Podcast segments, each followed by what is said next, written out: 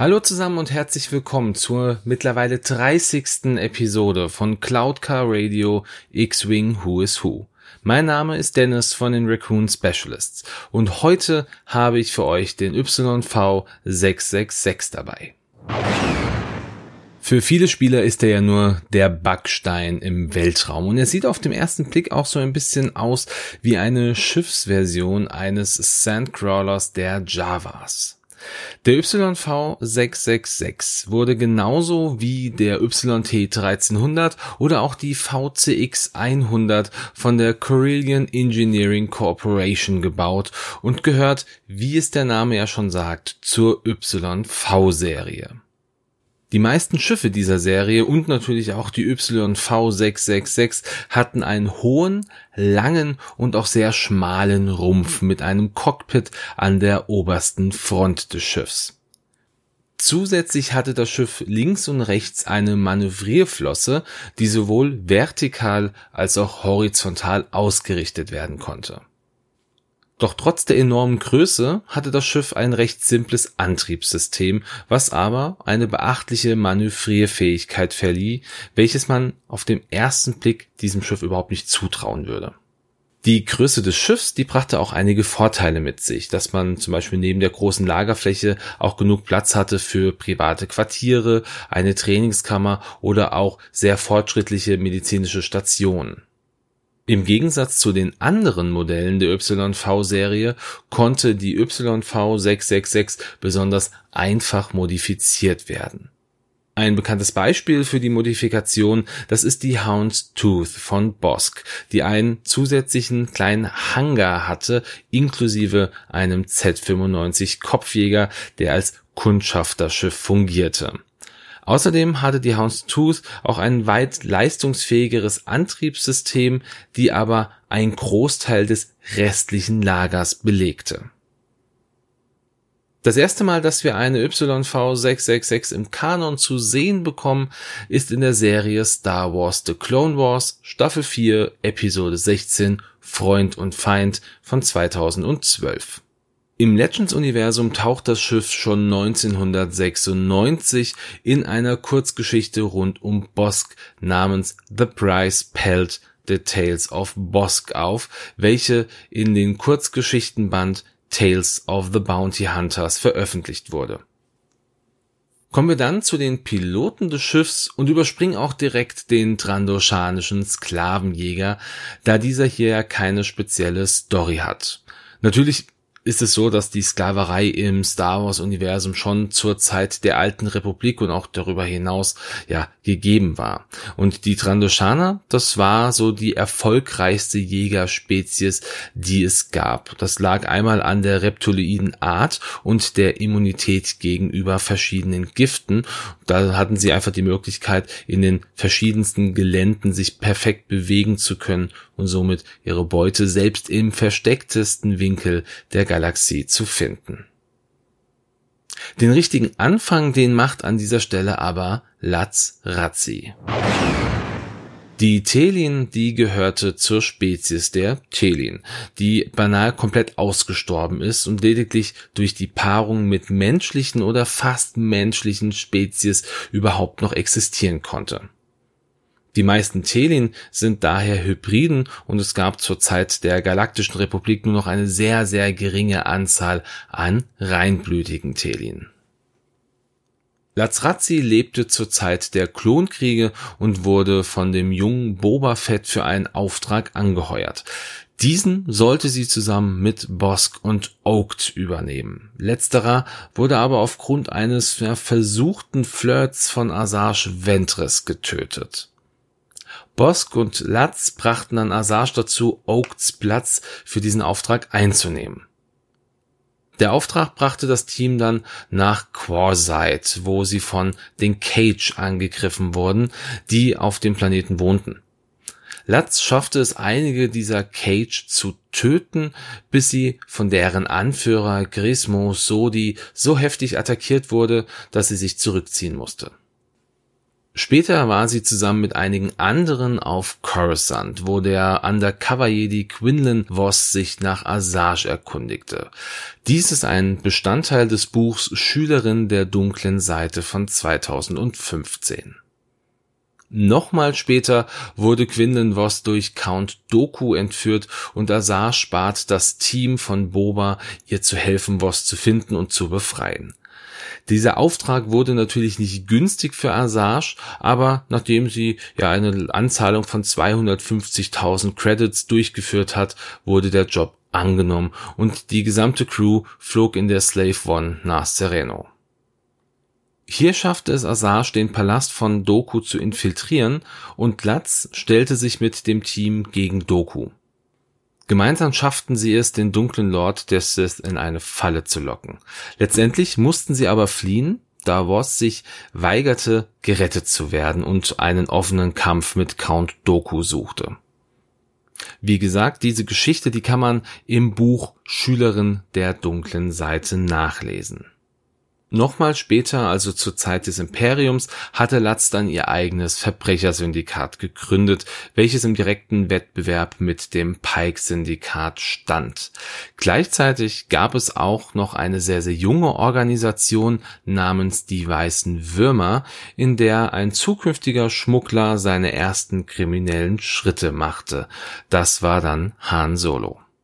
Ihren ersten Auftritt, den hatte Latz in der 20. Episode der vierten Staffel von Star Wars The Clone Wars und angeblich wurde der Charakter Latz Razzi als Hochzeitsgeschenk für Claire Grant erschaffen. Claire ist ein sehr großer Star Wars Fan und wollte unbedingt einen der Charaktere in Clone Wars sprechen bzw. spielen. Und Lazrazi wurde wohl auch nach ihrer Optik geschaffen. Als nächstes kommen wir zu einem der wohl ikonischsten Kopfgeldjäger aller Zeiten. Wir sprechen vom Trandoshana Bosk. Als Sohn des großen Wookie-Jägers Kradoshk wurde Bosk schon von Kindesbein an zum Kopfgeldjäger erzogen. Rückblickend empfand Bosk seinen Vater als sehr überbewertet und wollte auch nie wirklich über seine Kindheit oder seine Jugend reden. Zu einem im Kanon nicht näher definierten Zeitpunkt erhielt Bosk seine YV 666 und nannte sie Houndstooth, also Reißzahn im Deutschen. Während der Klonkriege war Bosk ein sehr geschickter Kopfgeldjäger und als Wookie-Jäger gefürchtet. Doch er jagte nicht einfach blind, sondern er gehörte zu einer Kopfgeldjägergilde, die Aufträge vermittelte.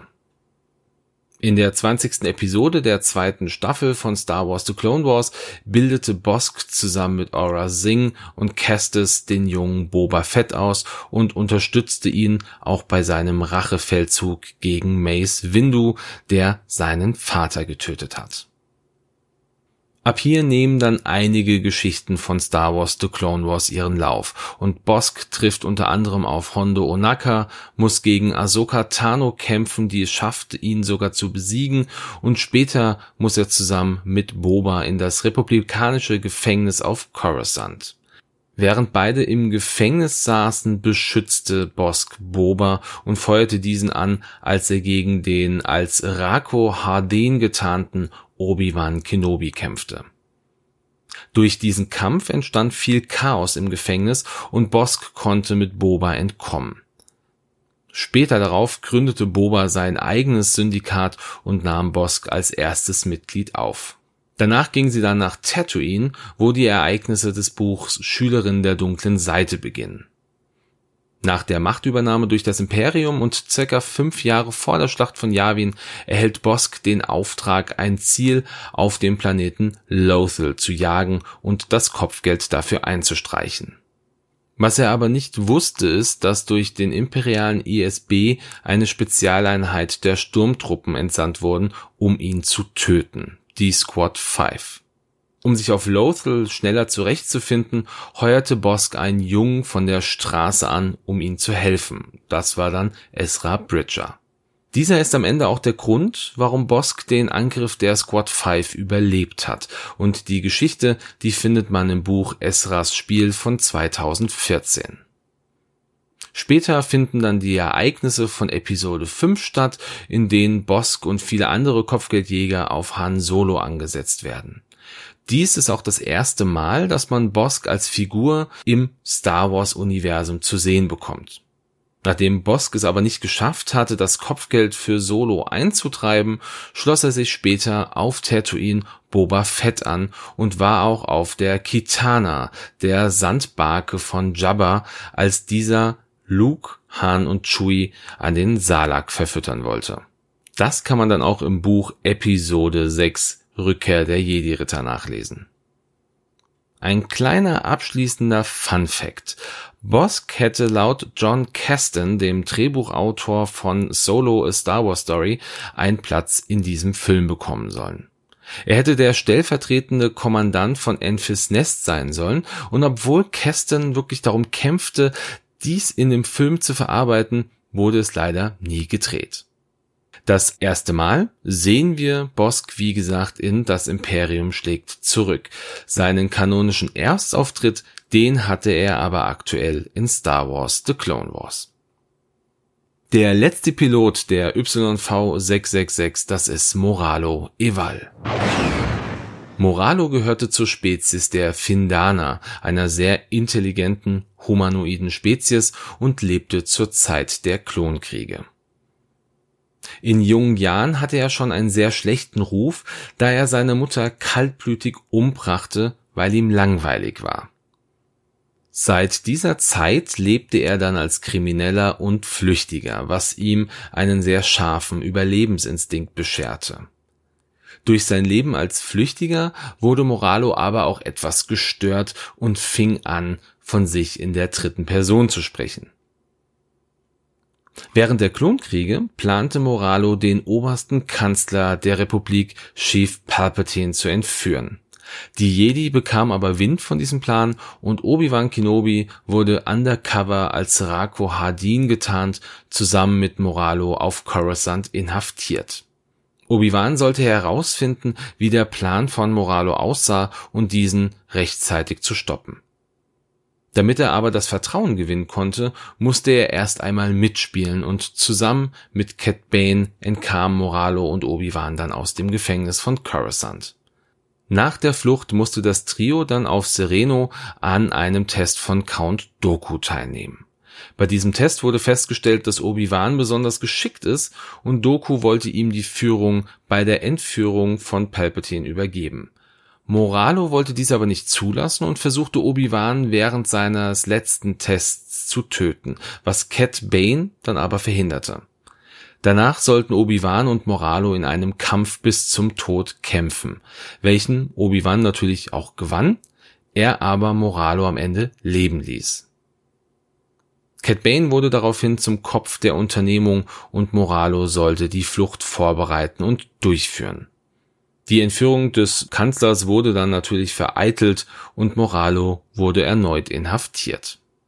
Diesen Handlungsstrang und den somit ersten Auftritt, den kann man in den Episoden 7 bis 10 der vierten Staffel von Star Wars The Clone Wars sehen. Und zu guter Letzt beinhaltet die Packung des YV666 ja noch den Z95 Kopfjäger, den Nashta-Welpen. Und der Nashta-Welpe, das war das schon erwähnte Kundschafterschiff von Bosk, welches an Bord der Hound's Tooth in einem modifizierten Frachtraum zu finden war.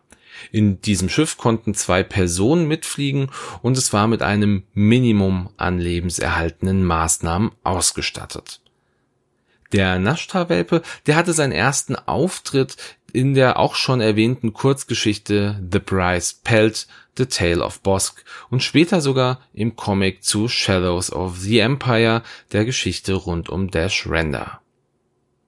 Ja, und somit haben wir dann auch schon wieder alle Schiffe aus diesem Pakt durch. Ich hoffe, ihr habt das eine oder andere wieder mitnehmen können, habt vielleicht das eine oder andere neu erfahren und habt ein bisschen Spaß an der Folge gehabt.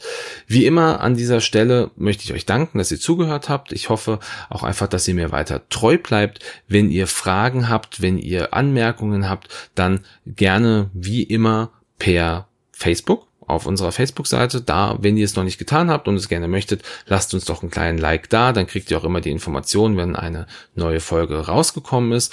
Oder auch alternativ auf dem Discord-Server von Games on Tables. Hier habe ich schon, wie des Öfteren erwähnt, einen kleinen äh, Text-Channel, wo ich dann auch die Folgen ja rausgebe.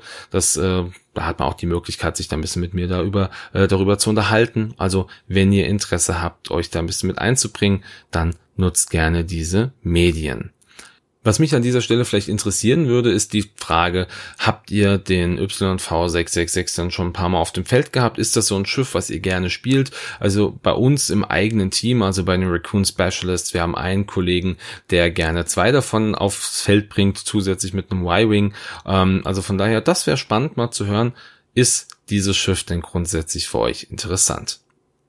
Gut, und dann möchte ich euch wie immer einen schönen Sonntag wünschen, einen guten Start in die kommende Woche oder je nachdem, wann auch immer ihr diese Folge hört, einen schönen Tag. Ich sage, macht's gut und ciao.